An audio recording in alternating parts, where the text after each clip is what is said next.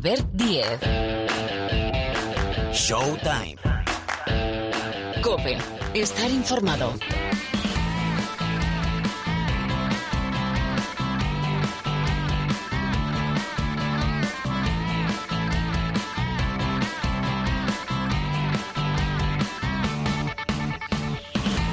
Hola, ¿qué tal? ¿Cómo estáis? Bienvenidos, bienvenidas una semana más aquí a Showtime, el rincón del baloncesto de la cadena Cope. Bueno, decíamos la semana pasada, una semana cargada de baloncesto. Recibimos la herencia, pero es que siguen pasando muchas cosas. Estamos en el tramo decisivo de la temporada. ¿Por dónde queréis empezar? Bueno, información, servicio, queda una jornada para acabar la fase regular de la Euroliga y hay bueno, hay tres puntos de preocupación teniendo en cuenta que el Fútbol Club Barcelona, digo para los españoles, es primero sí o sí, primero matemáticamente, con lo cual ese Barcelona Bayern del próximo viernes es a nivel de clasificación intrascendente, aunque ese día 9 de abril hay que marcarlo en rojo en el calendario porque muy probablemente debute Pau Gasol vistiendo el 16 del Fútbol Club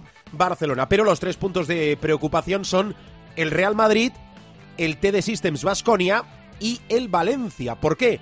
Pues porque queda una jornada, el Real Madrid es séptimo ahora mismo con 19-14, 19 victorias, 14 derrotas. Basconia 18-15, Valencia 18-15. Hay duelo en esta última jornada entre españoles, Valencia, Basconia y recuerdo que el Real Madrid se la va a jugar en pista del Fenerbahce. Madrid clasificado ahora mismo. Es cierto que Zenit, que viene por detrás, tiene un partido pendiente y veremos qué pasa entre los españoles. Ese es un punto de preocupación. También tenemos semifinales de la Eurocup con el Herbalife Gran Canaria. Es que tenemos a los nuestros, bueno, ya hablaremos de la final a 4, tanto de la Eurocup femenina como de la Euroliga femenina. Pero bueno, tenemos semifinales con el Herbalife Gran Canaria buscando ese primer asalto frente al Mónaco. Liga Endesa, hay que analizar cómo está la Liga Endesa y empezar a mirar esas posiciones, bueno, no tan solo de playoff, sino de la zona baja.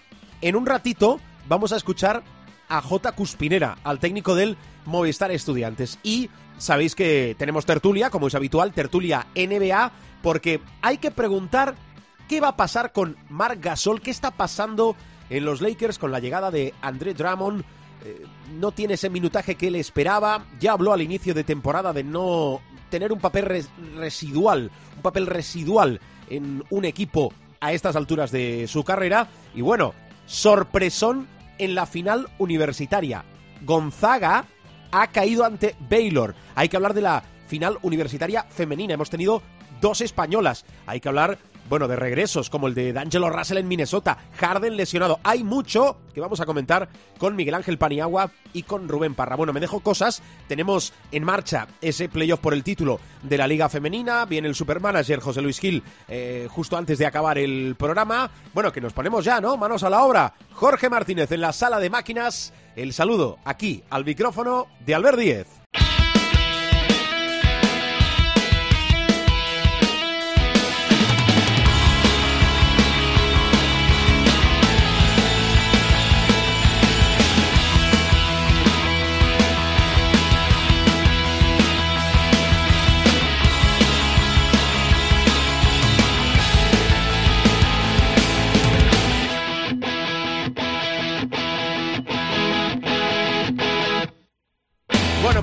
Vamos al lío. A ver, que tenemos muchas cosas que explicar, muchas cosas que comentar. Información, servicio primero. Está por aquí ya la Casado. Pilar Casado, ¿qué tal? ¿Cómo estás? ¿Qué tal? Muy buenas a todos. ¿Cómo lo llevas? Pues eh, bien, oye, esta semana de un relax. Siete, ¿no? Siete de una tacada superados, ¿no? Siete de Bien. una tacada superados. Es verdad que la semana viene eh, apasionante porque se resuelve la Euroliga, se resuelven las 34 jornadas.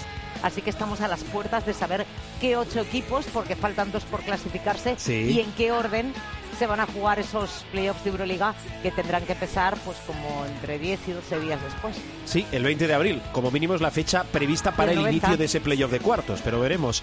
Eh, hemos tirado el cebo, después te voy a preguntar por el Real Madrid, que es uno de los tres de los nuestros, lo decía al inicio, que están en esa situación de sí o no, si se meten o no se meten, pero antes vamos a ir con lo, con lo más cercano, digo, porque es de lo que venimos, que es la jornada de la Liga Endesa, la jornada 29. Y claro, ligando temas que sabes que a mí esto me apasiona, Pilar, no sé si los que se juegan mucho, no tan solo Real Madrid, Valencia, Basconia, tenemos un semifinalista, por ejemplo, de la Eurocup como es el Herbalife Gran Canaria. En esta jornada han tirado mucho de de estrategia por lo que tienen por delante, ¿o no? A ver, el quinteto de la Casado, ¿por dónde, empieza?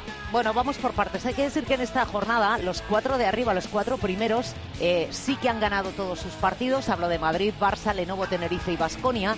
De los equipos de Euroliga, después de una doble jornada, que todos sabéis que el domingo, como digo yo, se hace muy cuesta arriba, solo hay un equipo de Euroliga que perdiera esta semana y fue el Valencia en casa con el Juventud. El Juventud, por cierto, llevaba muchísimos años sin ganar en la Fonteta, pues lo ha hecho este pasado fin de semana. Eh, si reservaron o no, evidentemente, claro que reservaron por lo menos. Eh, el Real Madrid quizá fue de los equipos que más jugadores reservó porque dio descanso a Tavares después de un golpe que llevaba en la cadera. También reservó a Trace Hopkins y aunque metió entre los 12 a Coser y a Gaby Beck, ni el argentino ni el francés jugaron un solo segundo en el partido frente al Guipúzcoa Basket. Y hoy hay que hablar, eh, para empezar este quinteto, de un jugador que es el jugador de la jornada 29. La verdad es que hizo un sensacional partidazo frente al Maxi Manresa, que es y Balvin. 36 de valoración para el pívot de Retabet Bilbao Basket, que le otorgan este reconocimiento por segunda vez esta temporada y tercera de su carrera en la Liga Andesa. Como digo, partido muy completo el que hizo Balvin, aportó las dos facetas, ofensivas y defensivas, y consiguió convertirse en uno de los máximos anotadores del partido. Acabó con 21 puntos al convertir 8 de 9 en canastas de 2 puntos y 5 de 8 desde la línea de personal. Dos asistencias, lo cual se tradujo en 5 puntos más para los suyos y no se quedó atrás bajo los tableros, siendo el mejor en el rebote, capturó 12, 8 en defensa, 4 más en ataque, un tapón sobre Etherton y 9 faltas recibidas. Hay que decir que eh, el último cuarto fue el mejor de todo el guion. 17 de los 36 créditos de valoración lo hizo el interior checo en esos últimos 10 minutos del partido, los que consiguió 9 puntos, 6 rebotes, un tapón y 3 faltas recibidas. Hablábamos del Lenovo Tenerife. El Lenovo Tenerife, a falta de 10 jornadas para que acabara la fase regular, ya es matemáticamente equipo de playoff. Es el tercero que se clasifica matemáticamente tras Real Madrid y Barça. Y evidentemente la gran trayectoria del equipo eh, tiene, entre otros, como protagonista a Gio Shermadini. Gio Shermadini fue el MVP del pasado mes de marzo y además el pasado sábado celebró 200 partidos jugados en la Liga Endesa. Es bicentenario en la séptima temporada que milita en la máxima categoría del baloncesto español, a la que llegó, recordaréis todos, en la campaña 2013-14 de la mano del entonces CAI Zaragoza debutó un mes de octubre, un 12 de octubre de 2013, frente a Bilbao. Estuvo sobre el parque algo más de 24 minutos en los que anotó 20 puntos, 7 rebotes, 2 asistencias, recuperó un balón y forzó 5 faltas personales. Hizo en aquel partido 29 de valoración. Tras aquella primera temporada, Shermadini, sabéis que pasó por el Moraván Andorra en la 2015-16 y la 16-17, amén también de Unicaja en la 17-18 y 18-19 en los 199 partidos que había disputado hasta llegar a este 200, el pívot del conjunto isleño ha logrado una media de 13,6 puntos por partido, 5,9 rebotes, llega casi roza la asistencia, 0,7 recuperaciones, 4 faltas y media recibidas y casi 18 créditos de valoración. Y su mejor partido lo hizo en un derby canario frente al Herbalife, un partido correspondiente a la jornada 14 de la temporada 19-20. Hay que decir que el entonces Iberostar Tenerife se llevó un claro triunfo 179 con una exhibición de Shermadini. De hecho, acabó con 42 de valoración. Eh, como te decía, con la victoria del TD Systems Basconia en la cancha de Andorra, el Lenovo Tenerife ya es matemáticamente equipo de playoff. El 21-5 actual del Lenovo Tenerife es el mejor en toda la historia se ve del cuadro aurinegro, superando incluso a estas alturas de temporada el 19-7 que eh, marcaba en la temporada 2016-2017. Hoy hay que hablar de un hombre llamado Sabiel Rojas porque entra en eh, el club de los mil rebotes y estamos hablando de un jugador que apenas mide 1,93. El pasado domingo capturó 9 en el partido frente al Movistar Estudiantes. Hace tan solo año y medio, también en el Withing Center y ante el mismo rival, Sadiel Rojas se convirtió en el máximo reboteador en la historia de Lucas Murcia. Superaba a Bobby Martin con 827 rebotes. Pero no es el único dato curioso del alero dominicano cuando se enfrenta al conjunto colegial, ya que su tope de rebotes en la Liga Andesa lo consiguió precisamente contra estudiantes en el último encuentro de la temporada 17-18. Por cierto que su compañero de equipo, Augusto Lima, otra leyenda del conjunto murciano, sigue rompiendo registros en el apartado reboteador. Tras las 12 capturas de este pasado domingo, está a solo dos de superar la marca que hacíamos referencia de los 16 que durante 16 años mantuvo Bobby Martin. Hay que echar el vistazo a los anotadores porque la verdad es que el sábado en el Urbas Labrada Mambuso Obradoiro vimos dos exhibiciones. Por una parte, la de Melo Trimble y por otra la de Cassie Robertson. Hay que decir que Melo Trimble fue fundamental en la victoria del equipo de Raventós. Sumó 38, 31 puntos, perdón, el que es su nuevo tope en la competición. Hizo 6 de 8 en tiros de 2, 4 de 8 en triples y 7 de 9 desde el 4.60. El top 3 en puntos está Trimble 31 puntos en esta jornada, Clevin Hanna hizo 29 en el partido de la jornada 28 y Robertson 28 puntos en la 29 también. El máximo asistente de la temporada la Liga Endesa vuelve a brillar una semana más y deja de ser noticia, pero la verdad es que los números son increíbles los de Marceliño Huertas, que llegó a repartir más de una docena de pases, hizo 13 en la cancha del Coosur Betis, generó, ojo a la friolera, 33 puntos para su equipo. Tiene el tope eh, en asistencias en esta jornada 29. Calates eh, eh, anotó 12 en la 29 y Clevin Hanna sumó 9 en la 28. Y como os decía, el partido de Cassie Robertson no tiene desperdicio en la pista del Urbas Labrada. El escolta de Momus Obradoiro hizo 21 de los 28 puntos desde el 6.75. Convirtió 7 de 9, es decir, un 78%. De hecho, es la mejor marca de triples. Clevin Hanna hizo 6 de 10 en la jornada 28 y Ferran Basas 4 de 4 en la 29. Así que así están los números de una jornada en la que de los ocho últimos solo han ganado dos. Se coloca Lucas Murcia junto al Casa de Monzaragoza con diez victorias y ganó el Urbas Labrada. El resto de equipos que intenta huir de la quema perdieron todos. Bueno, quema mucho, ¿eh? Quema mucho la Liga Endesa por la parte de abajo, recta final de temporada, con, bueno, mucho que decidir. Ese clásico del próximo domingo en el Palau entre el Barcelona y el Real Madrid es casi, casi, o sin el casi, la última bala que le queda al conjunto azulgrana si quiere mantener opciones de alcanzar esa primera posición, que recuerdo es un botín muy preciado porque da derecho a disponer del factor pista en todas las eliminatorias del playoff por el título, es decir, cuartos, semis y también la final. Bueno, jornada 29 que da paso a la 30 con tres partidos que se van al sábado y seis al domingo, pero tenemos un partido, bueno, un duelo muy chulo, San Pablo Burgos Lenovo Tenerife, que se recupera de la jornada 25 y que se va a disputar el jueves día 8. Eh, Euroliga, Real Madrid, ¿Cómo está el Real Madrid de cara a ese partido en la pista del Fenerbahce? Recuerdo que la Euroliga, y lo apuntábamos también antes, no unifica horarios porque confía en el fair play de los equipos. Jornada que no va a acabar, bueno, jornada, temporada que no va a acabar hasta el día 12. ¿Por qué? Porque hay un partido pendiente de la sexta jornada con uno de los implicados, el Zenit, que recibirá al Panathinaikos. Pero volviendo al origen de la pregunta, eh, Pilar, el Real Madrid, ¿cómo va a viajar a Turquía? A ver. Eh, pues va a viajar a Turquía eh, en principio con un Tavares recuperado. Hay que decir que el Real Madrid libró en la jornada del lunes. Eh, ya está, como habéis visto, porque ha jugado los últimos partidos Rudy Fernández. La gran duda es si para el jueves o quizá para el clásico está de vuelta Sergio Llull. Había estado entrenando al margen del equipo. Vamos a ver si entrena con el equipo en lo que queda de semana.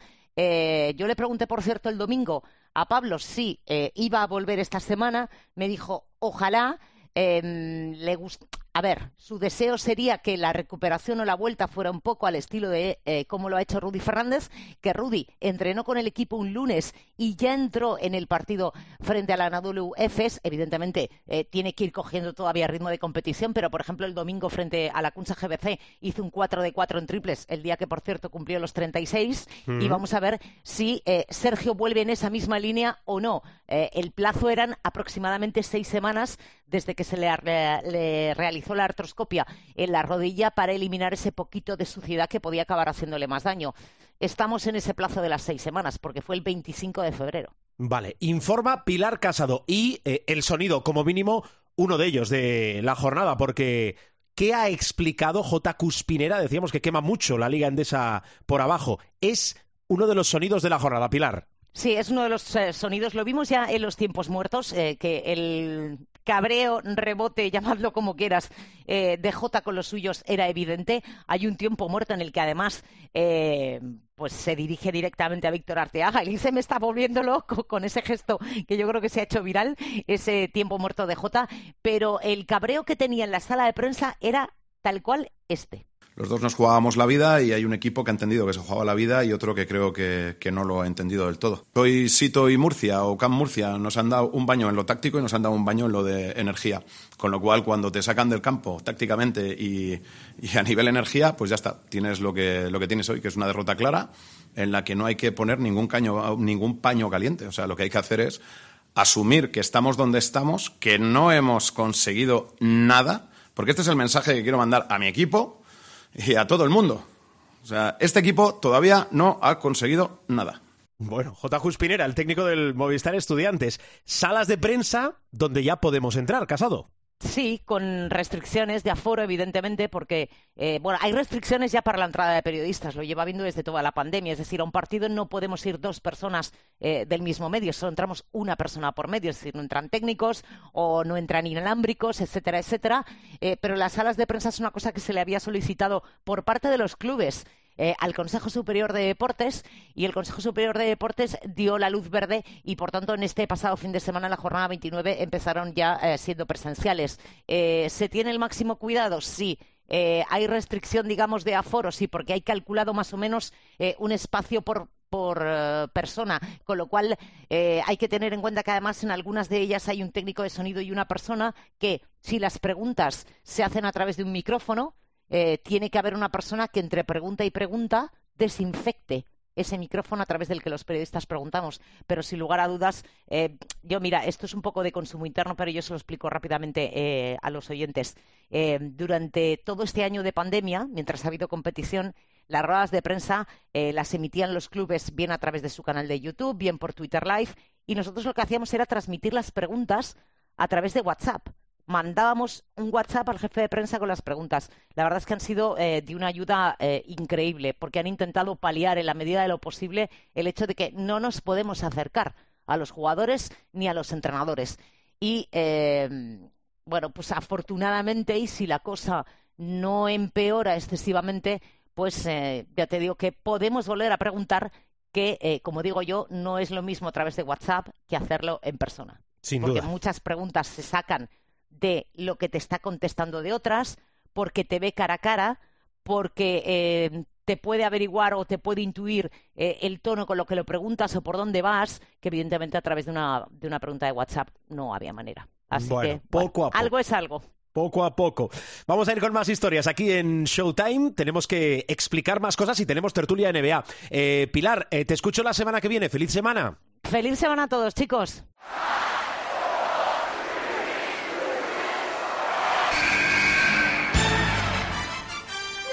The inbounds pass comes into Jordan. Here's Michael at the foul line. A shot on Elo. Good! The Bulls win! They win! They do have a timeout. Decide not to use it. Curry, way downtown. Bang! Bang! Oh, what a shot from Curry! Gasol con ganas de jugársela. They do have a timeout. Decide not to use it. Curry, way downtown. Bang! Pues aquí seguimos, tiempo de tertulia, tiempo para la NBA, pero tiempo para más cosas, porque están pasando más cosas que pueden ser y van a ser esta semana definitivas, como es la clasificación, el top 8 para los cuartos de la Euroliga. Están por aquí Miguel Ángel Paniagua, profesor, hola, ¿qué tal? ¿Cómo estás? Hola, muy buenas, aquí andamos. Y Rubén Parra, hola, Parruno, ¿qué tal? ¿Cómo andas? Buenos días, buenas noches, buenas tardes, buenas, buenas. Bien, bien, Buenas. bien. Eso está muy bien.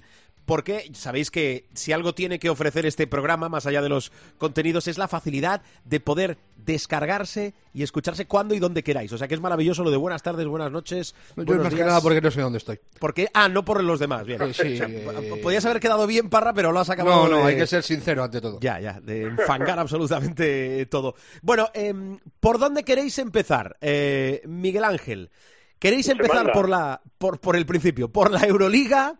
¿Queréis empezar por la final universitaria? ¿Queréis que os vuelva a preguntar por Margasol, que es un punto de preocupación? ¿Por dónde quieres empezar, Miguel Ángel? Bueno, yo creo que por lo más cercano, ¿no? Pues si te parece bien, tú eres el que manda aquí, eh, No por la creas. Euroliga, que es lo que tenemos más cerca, Sí. y que creo que tenemos una semana apasionante. Hay que decir que la Euroliga en los últimos años siempre ha sido una competición emocionante, pero más o menos estaba ya marcado, más allá del séptimo, octavo, noveno eh, clasificado, estaba más o menos marcado ya desde prácticamente la mitad de temporada ya quién iba a ir y quién no iba a ir a los playoffs, ¿no?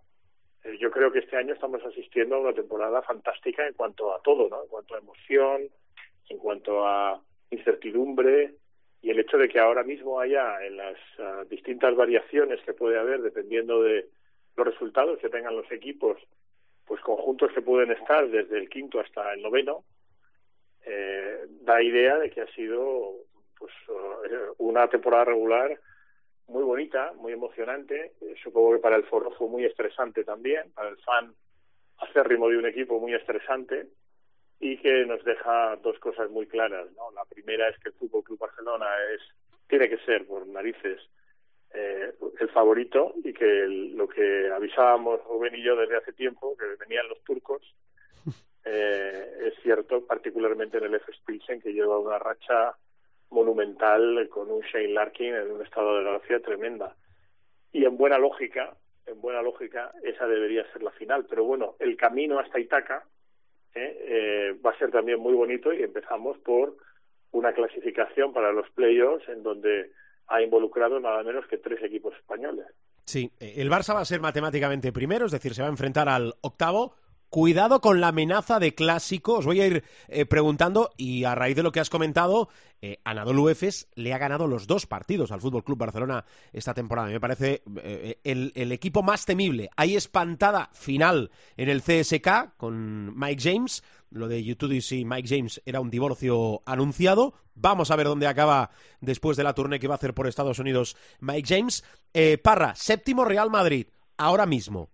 Octavo Zenit, que tiene un partido pendiente. Bueno, lo de la no unificación de horarios y partidos, esto algún día lo podríamos hablar en la Euroliga, que confía mucho, es mucho confiar, en el fair play de los equipos. Y hay duelo directo entre Valencia y Basconia. De los nuestros, que son tres puntos de preocupación, ¿quién se mete y quién se queda fuera? Parra. Depende todo del Zenit. Eh, el Valencia y el Vasconia son los únicos que no dependen de sí mismos. El Madrid, si gana en Estambul al Fenerbahce, pasaría como séptimo.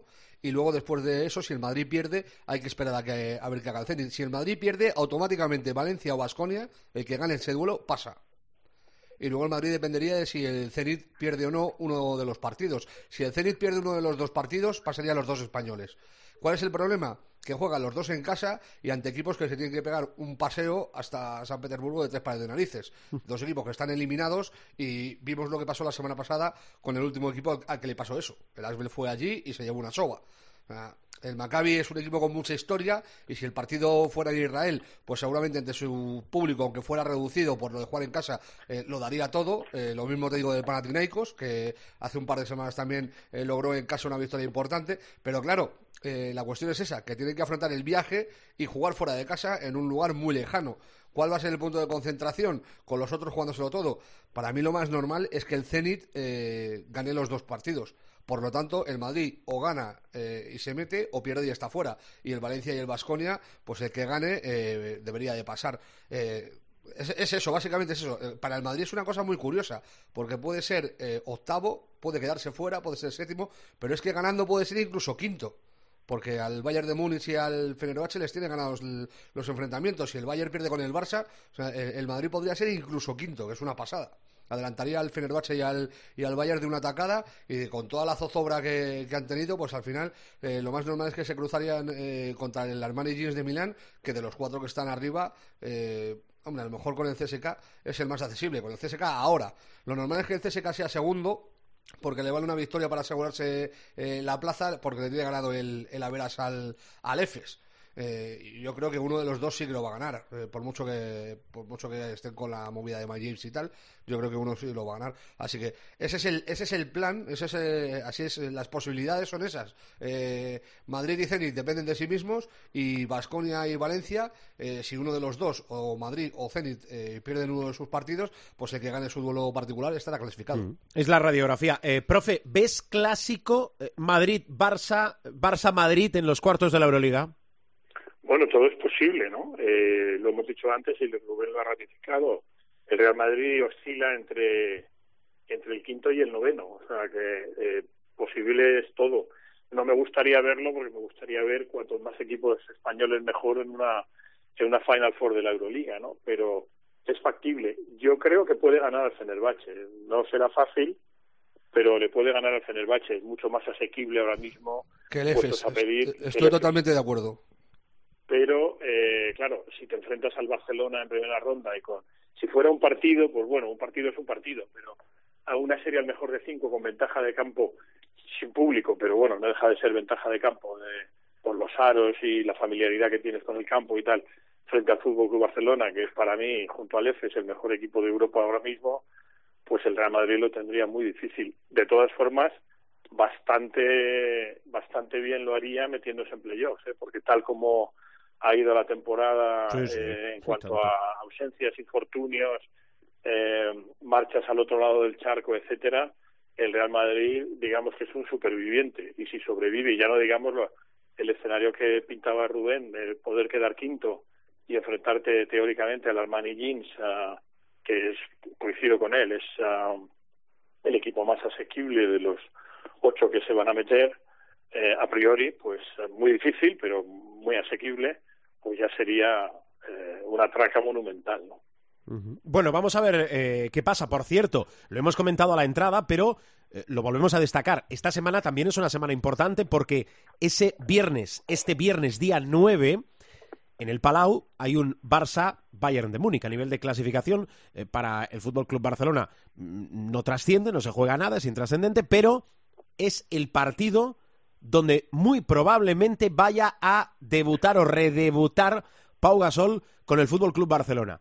Pero es que el domingo tenemos clásico, porque tenemos también en el Palau clásico de la Liga Endesa Barcelona eh, Real Madrid. Bueno, si no decís nada más de esto, cambio de tercio y por favor que alguien me explique o vosotros me expliquéis lo de la final, ahora voy con la final universitaria femenina, que hemos tenido dos españolas, pero lo de la eh, final masculina, donde eh, Gonzaga era el clarísimo favorito y el título Parra se lo ha llevado Baylor.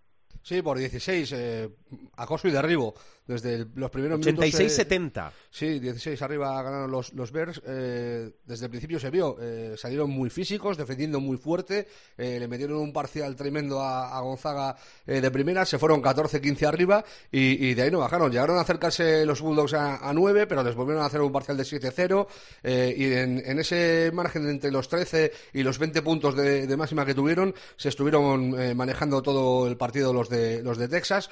Para mí, sorpresa superlativa antes del partido, viendo el desarrollo del encuentro, eh, menos sorpresa. Jugó muy bien Baylor y estuvo muy desdibujado Gonzaga. Eh, le sacaron de la pista básicamente por físico. Eh, no pudieron en ningún caso hacerle frente a, los interiores, a la presión de, Tamba, a Baital.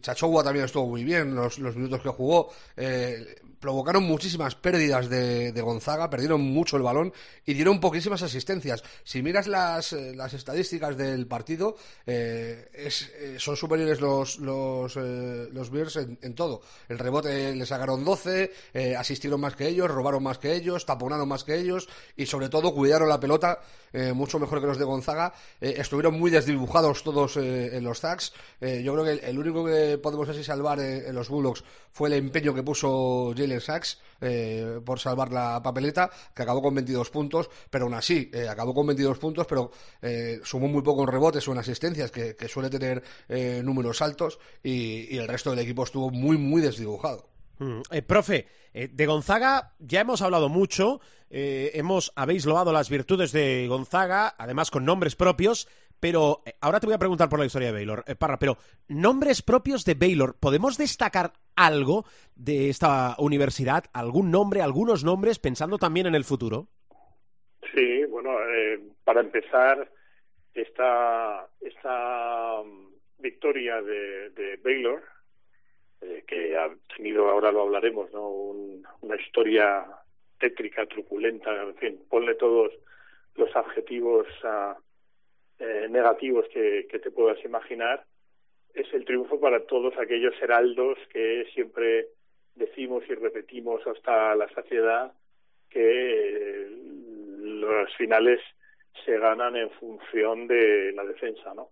Ha sido un triunfo eh, forzado desde la defensa porque ha dejado a, a los a, a, los Bulls de Gonzaga eh, básicamente en los 70 puntos, que es ah, absolutamente atípico ¿no? dentro de, lo que es el, el, equipo habitualmente. Y a partir de ahí, pues hay que destacar el triunfo coral del equipo y sobre todo un jugador Butler que hoy ha estado, eh, vamos, esta madrugada ha estado particularmente iluminado, ¿no? Eh, el lanzamiento de tres también ha demostrado ser eh, decisivo una vez más, pero repito, un triunfo muy coral eh, y como decía Rubén, desde principio a principio de campana a campana, como dicen los latinos, cuando hablan de, boxeo y de baloncesto, ha sido un triunfo liderado por, por el jugador Butler, que es, uh, ha sido el mejor claramente, pero eh, un triunfo muy coral desde la defensa y jugándole cara a cara a un equipo que yo creo que UCLA en la semifinal ya demostró que era un que no era un equipo intocable, ¿no? Entonces ahí mandó un mensaje muy claro a, los de Baylor para decir, bueno, esto, esto se puede, se puede ganar. Hay que tener una cosa en cuenta, Albert. Tampoco esperemos, o sea, eh, el más alto en el mock draft, eh, los mock drafts en las, en las previsiones eh, para el próximo draft, el más alto de Baylor, yo estoy hablando de cabeza, pero juraría que es Mitchell el, a, mediados finales de la primera ronda, o sea, el, el 20 o por ahí. Eh, o sea, tampoco, también tiene una cosa Baylor, que, que, los jugadores son casi todos de tercer cuarto año, son senior o junior, y eso en el, en el draft baja mucho las opciones. El que más alto del draft va a estar en la final va a ser Sachs, que va a ser top 3. Yo, yo creo que en eso, profe, estamos de acuerdo. Eh, no hay, Balder es un buen jugador, pero yo no creo que sea una opción tampoco muy alta, eh, y, y, la historia es que imponiendo la dinámica de equipo, arramplaron con el equipo con mayúsculas del torneo. O sea, a mí me, ha parecido una victoria muy llamativa. Igual que el partido de, la Final Four contra UCLA, el que gana Gonzaga con el triple de sax sobre la bocina, me parece uno de los partidos más memorables de la historia de la competición. fue increíble, eh, un partidazo tremendo. Eh, igual que eso te digo, eh, que ayer a los cinco minutos de partido se veía que, que, Gonzaga lo iba a tener en, mandarín para levantar eso. Eh, por cierto, hablando de, del draft, hay que estar pendiente de Yusan, del, jugador de UCLA, que ha subido un montón en este torneo, ha hecho un torneazo. O sea, ha acabado, eh, me pareció leer el otro día que era el, el, segundo jugador de la historia de UCLA eh, con más puntos en un torneo universitario, solo por detrás de Gail Goodrich. O sea, eh, eh UCLA, donde ha jugado Karim Abdul-Jabbar, eh, donde ha jugado Bill Walton, o sea, han jugado mil grandes, Wilkes, o sea, un montón de jugadores, de, jugadores top de la historia de la, de la NBA. y este tío ha conseguido ser el segundo máximo anotador en un torneo para, para la mítica Universidad Californiana. Ujú. Eh, Parra, eh, es el primer título de Baylor. Eh, la, escuchad bien, ¿eh? Eh, La universidad, o sea, Baylor en sí, tiene una historia, no sé, entre trágica y sorprendente, vaya. Eh, Sí, bueno, trágica, su- superlativamente trágica. Eh, tanto es así que un jugador mató a otro. O sea, eh, hace 18 años, en junio del 2003, eh, Patrick Dennehy, eh, un alero de, de junior de, la Universidad de, eh, de Baylor, fue asesinado por, por su compañero Carlton Dodson. Eh, fue todo muy truculento porque ellos decían que estaban amenazados, que tenían miedo y compraron armas y se iban a practicar tiro juntos y tal. Y por lo visto eh, tuvieron una discusión eh, en una de estas que estaban practicando tiro y a Carlton Dodson se le fue y lo mató. Pero es que el coche de, el, cadáver de Dennehy eh, desapareció. Eh, sus padres empezaron a preocuparse porque ni siquiera llamó a su padre para felicitar el día del padre. Eh, su compañero de cuarto eh, se fue de viaje. Cuando volvió, vio, que los perros estaban sin comer desde ni se sabe, que estaban ahí muertos de hambre, los pobres. El coche apareció en Virginia, siendo oh, eh, Baylor una universidad que está en Waco, en Texas. O sea, el coche de Dennehy apareció en Virginia. Eh, y, y empezaron a investigar eh, eh, la desaparición, que luego se confirmó el asesinato con 35 años de, de pena para, para Doxon, que por cierto ya tiene la libertad condicional. Y en esa investigación se descubrieron eh, cosas de David Bliss, del entrenador, que es que era un tremendo pieza, que te, que te cuente el profe. Madre mía. Profe. Sí, sí, bueno, eh, eh, para empezar, Baylor está ubicada ya en un sitio tétrico, que es Waco, ¿no? Sí, que es guaco. La Eh, matanza, tenéis- sí. Para los que tenéis, o sea, bueno, sois muy jóvenes, pero supongo que tenéis memoria de aquella situación que hubo con una secta que se llamaban los Davidianos, que se atrincheraron allí en un rancho donde tenían, bueno, donde vivía la secta, ¿no? Y llegó el FBI y hubo muertos, bueno, bueno, tremendo. Entonces, ya para empezar, eh, Waco eh, es un sitio así un poco tétrico, pero efectivamente, luego siguiendo un poco el, el hilo, Dave Bliss lo que tenía era un programa, el entrenador, eh, donde no se cumplía ninguna regla. Es decir, había desde pagos ilegales a jugadores, drogas por doquier, estamos hablando de marihuana, cocaína, alcohol, eh, violaciones a reclu- al reclutamiento por doquier, o sea, eh, ya no era solamente pagar a los jugadores, sino que les llevaban a, a lo mejor a, no te digo a un casino porque no hay casinos en Waco, pero a un sitio de estos de juego y estaban ah, compinchados con él de allí y, de repente le soltaba a lo mejor 200 dólares. Bueno, a raíz de todo eso, por supuesto, Dave Bliss fue expulsado de la universidad por el escándalo, eh, obligado a dimitir, y llegó el entrenador que hoy ha ganado y que hoy ha dado un recital táctico, que es ah, Scott Drew, pero se encontró con una situación en la que no pudo, eh, yo creo recordar que no pudo reclutar jugadores Sí, tuvo hasta años de. 2007-2008. Sí, tuvo años de, tuvo- de- de que no podían ofrecer becas, eh, les quitaron la posibilidad de ofrecer, de las 12 que te dan, les bajaron a, 5, me parece, eh, jugadores Sí, sí. que se fueron casi todos los jugadores. El Bliss este, el entrenador eh, al que le metieron 10 años de, de inhabilitación, eh, no, no pudo entrenar durante 10 años y yo juraría que no volvió a entrenar nunca más. Llevaba haciendo esto 20 y pico años. O sea, Sí. pero es que en el juicio, o sea, en la investigación esta, mintió a los investigadores de la universidad, mintió a, a todo el mundo. Eh, llegó a decir que, que Denegis, eh, el, el chaval al que mataron, que era camello. Que él no le había pagado la, la beca, que, que él le había conseguido la pasta eh, porque vendía drogas. Un tío que acababan de matar. O sea, para que nos hagamos idea. Y a otro, otro de los jugadores eh, que también eh, estaban implicados en lo de que les, había pagado bajo cuerda eh, el reclutamiento, a Cory Herring, llegó a decir que era su hijo. O sea, era un pieza, pues yo creo que de los peores piezas que ha habido en la historia de la NCAA. Bueno, es la historia de Baylor. Em, vamos con más cosas. Ahora voy con lo de Margasol. Eh, Parra, teníamos dos españolas en la final femenina. Eh, sí, Elena Pollo y, y Marta García eh, perdieron, eh, perdieron la Universidad de Arizona eh, contra eh, Stanford después de hacer una machada suprema.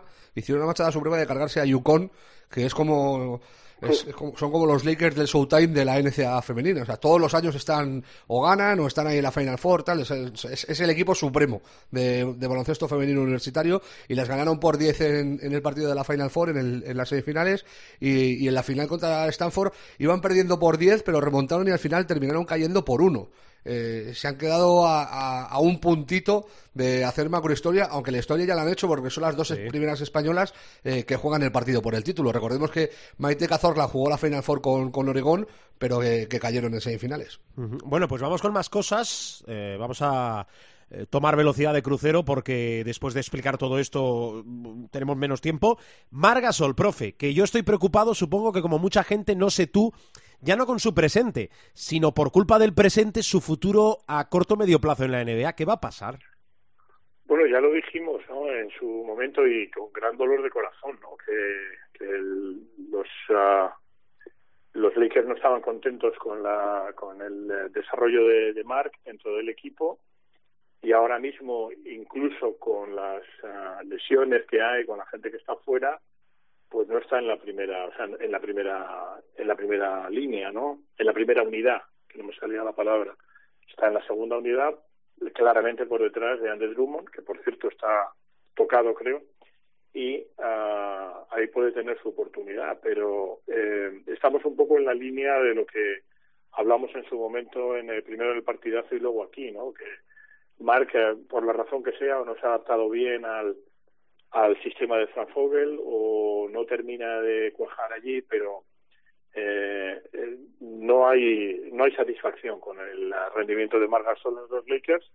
Y bueno a ver si aprovecha ahora eh, la posibilidad porque Andy Drummond está en situación de day to day no eh, día a día en cuanto al tema de lesiones y a ver si puede aprovechar ahí la situación pero bueno lo tiene complicado él ya ha dicho, le leí el otro día unas declaraciones diciendo que ahora pasa a ser plan B o plan C, ¿no? Pero bueno, es lo que toca. En la NBA muchas veces eres el plan A, él lo ha sido muchísimas veces.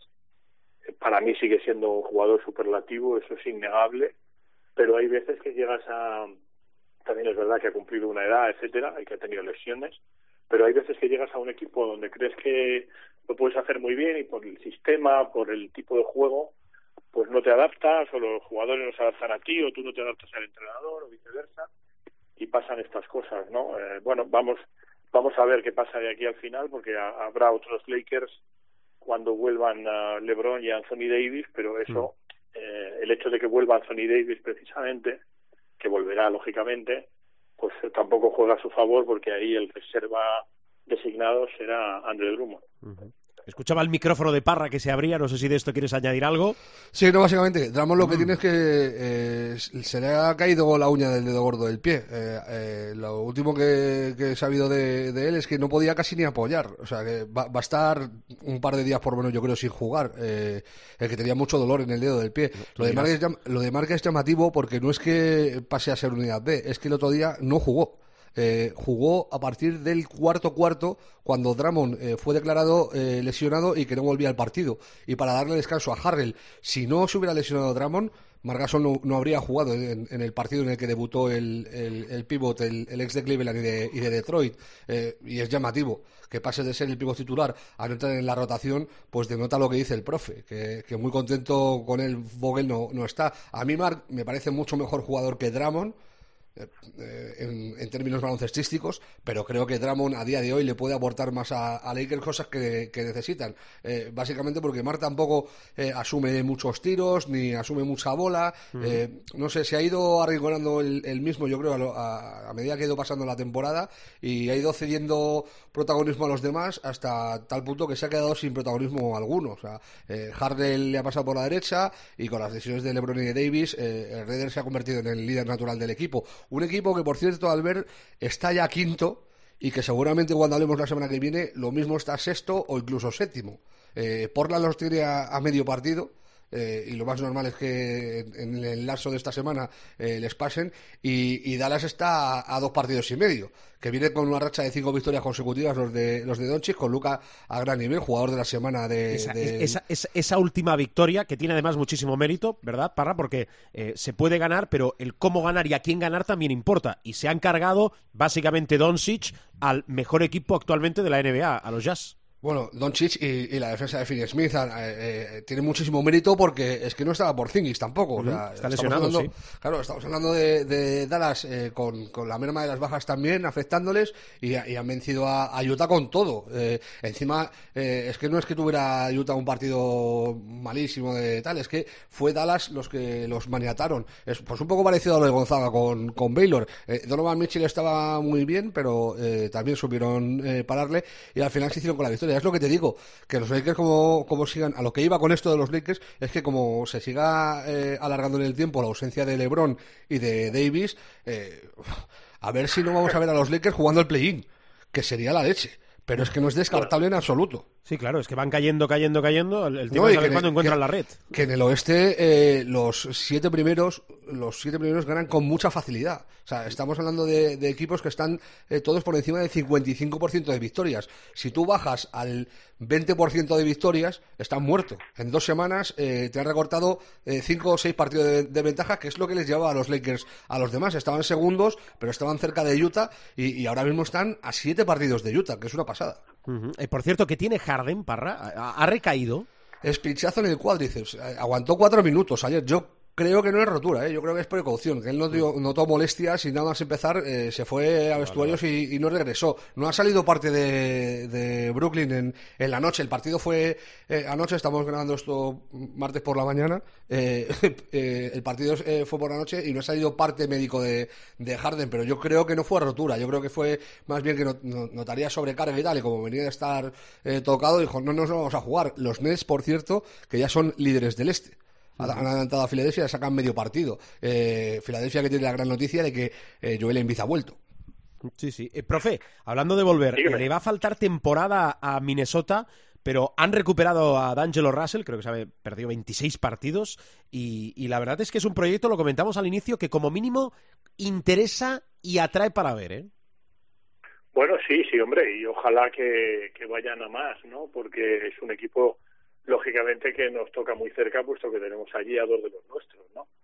Eh, yo creo que van, van mejorando y, evidentemente, cuando vuelve un jugador del calibre de, de que ya en su regreso, pues, ah, pone, o sea, da un puñetazo en la mesa y anota 25 puntos, pues estamos hablando de, de un jugador que, que no te digo que vaya a cambiar el decurso de la franquicia esta temporada, porque eso es imposible, es decir, cuando un barco va a la deriva, va a la deriva, pero sí que puede modificar el rumbo si luego también eh, Kat, Carl Anthony Towns, pues se mantiene, pues mira, con el partido que hicieron eh, el otro día frente a Sacramento, ¿no? Con más de 20 puntos y rebotes, y luego pues ojalá que, que los nuestros pues ah, sigan ahí. De momento Ricky está en la primera en la primera unidad, Juancho en la segunda, a priori, y bueno, no está mal, es decir, para como llegó a estar la cosa, que estaban los dos en la segunda unidad, incluso alguno en la tercera,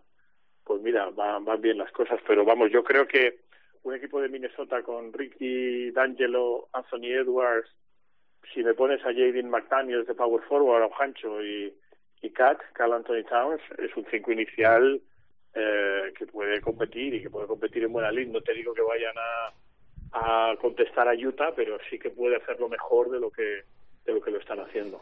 Hay que tener en cuenta una cosa con, con Minnesota. ¿eh? Eh, Beasley, Mike Beasley, el, escolta titular, eh, anotador de, de Minnesota, se va a perder tres semanas por lesión, ahora que vuelve D'Angelo Russell. Y Ricky que ha vuelto de perderse dos partidos por, por una dolencia en la espalda. Eh, y lo que decía el profe de Juancho, eh, grandísimo partido contra Sacramento, se fue a 17 puntos y, y 9 rebotes partiendo desde, desde el banquillo. Muy bien. Eh, Parra, eh, vamos a ir cerrando. A ver, ¿qué me dejo? Que seguro que me dejo cosas, pero bueno, para condensar un poco. Eh, ¿Partidos en curso? Para Eh, la semana? básicamente, la semana tiene un día, que es eh, la madrugada del jueves al viernes. La madrugada del jueves al viernes eh, se juega Dallas contra Milwaukee, o lo que es lo mismo, Luca Doncic contra Anteto. Luego se juega Jazz contra Blazers, o lo que es lo mismo, el mejor equipo de la liga contra Damien Lillard y McCollum, que ha vuelto y lo ha hecho a gran nivel. y, para, y para seguir con el menú excelso, tenemos un Clippers Suns, segundo contra tercero del oeste. Ojito a los Suns, el temporadón que están haciendo. Eh, lo hicieron fenómeno en la burbuja, ganando los ocho partidos y se quedaron con la miel en los labios de, de no entrar en playoff.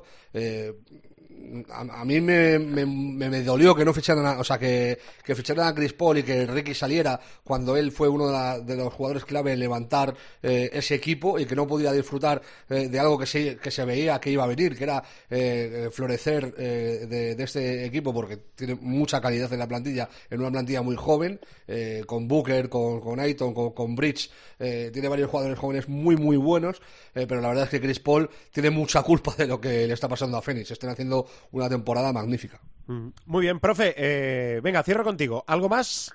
Una curiosidad, eh, además os voy a poner deberes. Eh, el Departamento de Estadística Avanzada del Club de Mis Amores me ha mandado eh, las proyecciones actuales de MVP.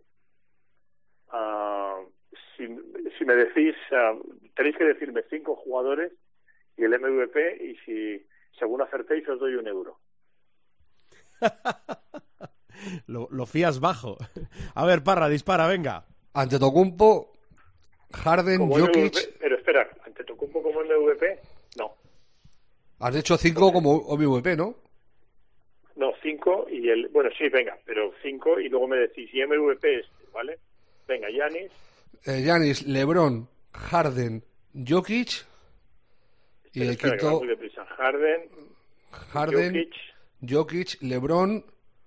eh, has dicho Yanis, LeBron, Harden, Jokic, te queda uno. queda uno, que estoy es que Embiid está mucho tiempo lesionado, si no metía a Embiid, pero voy a meter a Luca por la eh, por- porque básicamente está, está muy bien siempre. Y el MVP sería... Pues en el tuyo, para que te llame tanto la atención, estoy temiendo que sea Russell Westbrook. Pero Porque ya te ha dicho que No, Arteto no, ti- con lo cual. Tiene que ser de estos cinco, ¿no? sí, sí. Eh, yo te diría, eh, yo se lo daría a LeBron. Es que es el más valioso de todos. Se está viendo en cómo están los Lakers. O sea, los Lakers Vale, son una. pero hablamos de estadística. Tienes dos euros. Tienes Eh, dos euros. que- Eh, dos eh, euros. no, no, si es por estadística, se lo doy a, a Jokic. Para mí. Eh, pues ahí tienes tres euros. Venga, eh, director, que tú ya tienes la clave de que Jokic está. Claro, ahí, ahí voy a, voy a Ahí te variar. regalo un euro. Claro, voy a variar muy poquito, pero yo te iba a decir, ahora tiene poco mérito de decirlo después. Jokic primero, sí, muy te bien. diría a. Claro. Harden o Lebron segundo, Ajá. Anteto tercero. Me queda uno de los dos que Harden o Lebron. Y el quinto no lo sé. Lo de Doncic yo no lo veo claro. El quinto no lo sé. No lo sé. Vale. Bueno, eh, tendrías dos euros también. El- y acertando el MVP, Jokic. Vale, tal como están las cosas ahora y según el Departamento de Estadística Avanzada de los Clippers, eh, el MVP sería Jokic, cosa con la que estoy absolutamente Mm. de acuerdo. Supongo que Rubén también. Sí, sí. El segundo es Kawhi Leonard, en Kawhi estadística eh, Leonard. avanzada. Rudy eh, Gobert, avanzada de los clipes, ¿no? claro. Eh, Rudy Gobert, Steph Curry y Giannis Antetokounmpo. Eh, luego vendría Van Fleet de Raptors, Luca, Embiid, Paul George y LeBron. Ese es el top ten, ¿no? Está, Bueno. claro, es que por estadística avanzada, Gobert eh, te suma un montón. Claro, claro. Y si Pero te bueno, pones, a- si te habéis, pones a mirar habéis eso. disparado bien, ¿eh? O sea, Sí. lo que sí queda claro para mí, eh, lo digan los Clippers, no lo digan los Clippers, es algo que Rubén y yo te hemos dicho al ver muy a menudo esta temporada. Es que Jokic está a un nivel Sí, estratosférico. sí, sí, sí. Increíble, estoy absolutamente de acuerdo. Claro, a ver, eh, matizamos. Estadística avanzada y hecha por los Clippers. Dos matices también importantes. Claro, claro, hombre. ahí Curry a lo mejor eh, teníamos que haber metido y no lo hemos metido también en ese en ese 5, ¿no? ¿A- En ese a quién, quinteto, pero bueno. ¿A quién? Ah, Stephen Curry. Sí, claro.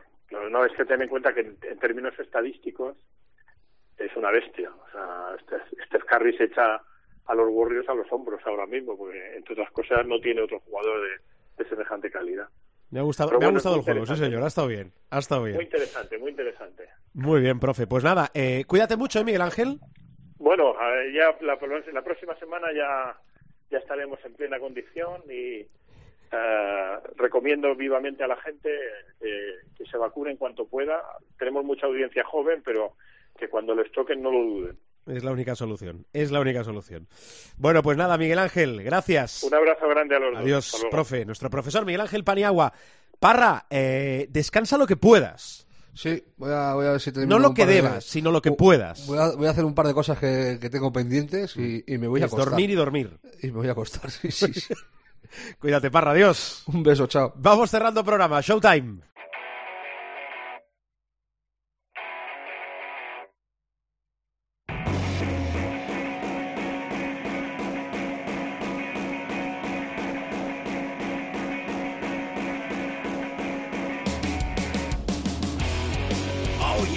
Que diría el clásico, no nos vamos sin saludar al supermanager. Hola, supermanager, ¿cómo estás?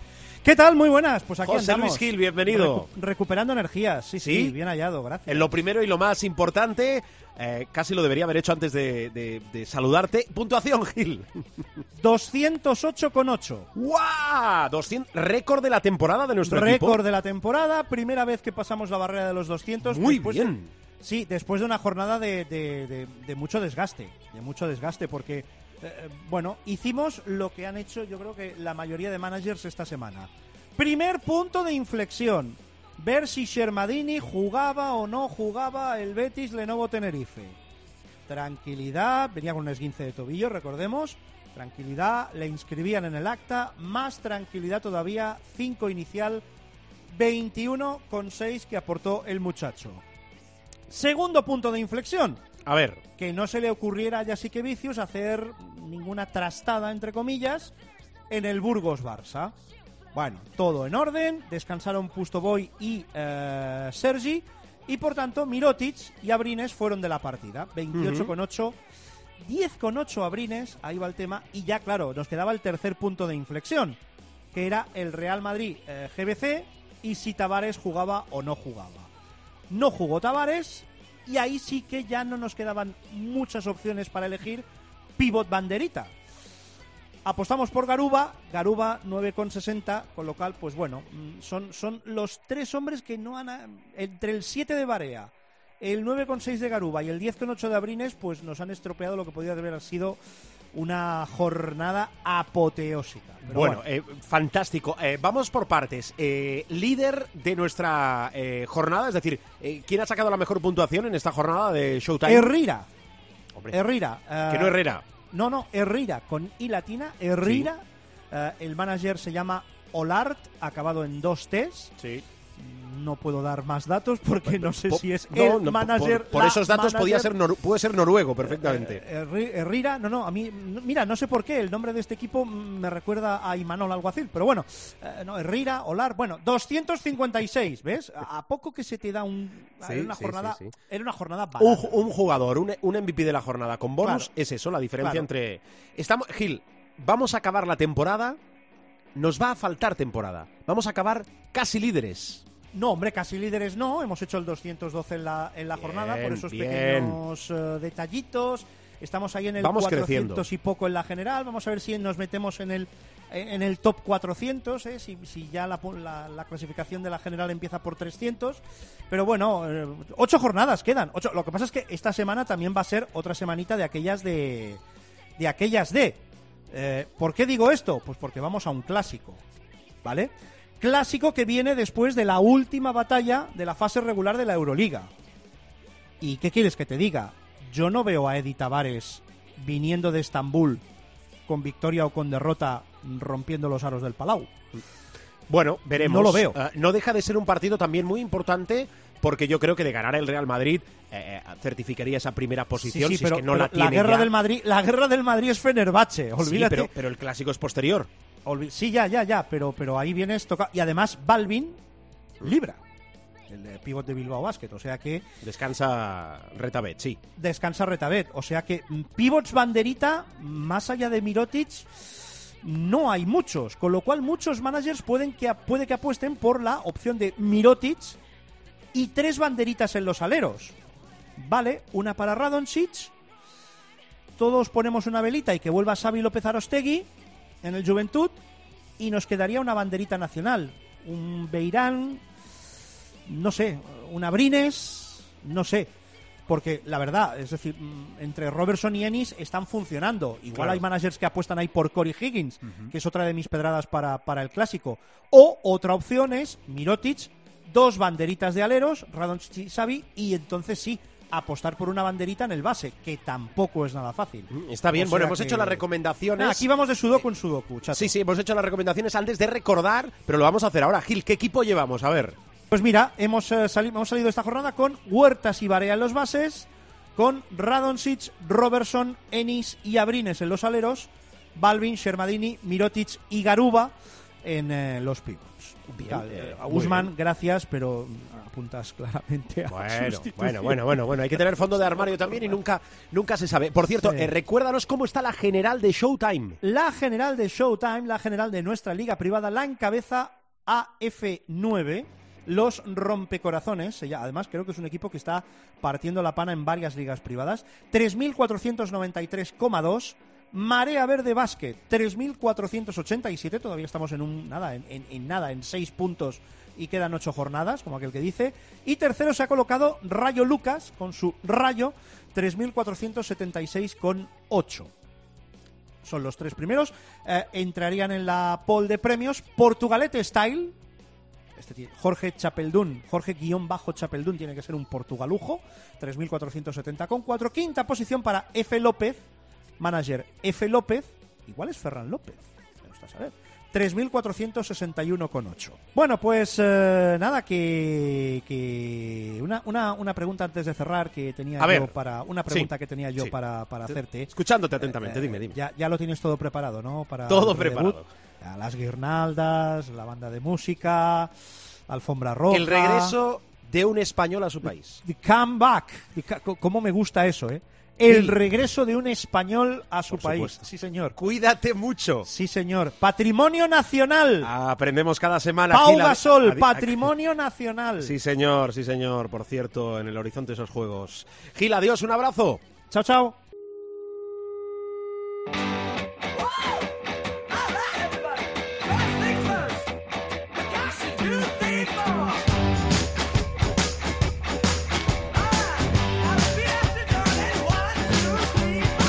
Nos vamos, bajamos la persiana del capítulo de esta semana. Recordad que salimos habitualmente los martes y que en nuestra web, web chula, renovada semana a semana, www.cope.es, en nuestro espacio de Showtime, podéis encontrar todos los capítulos del programa.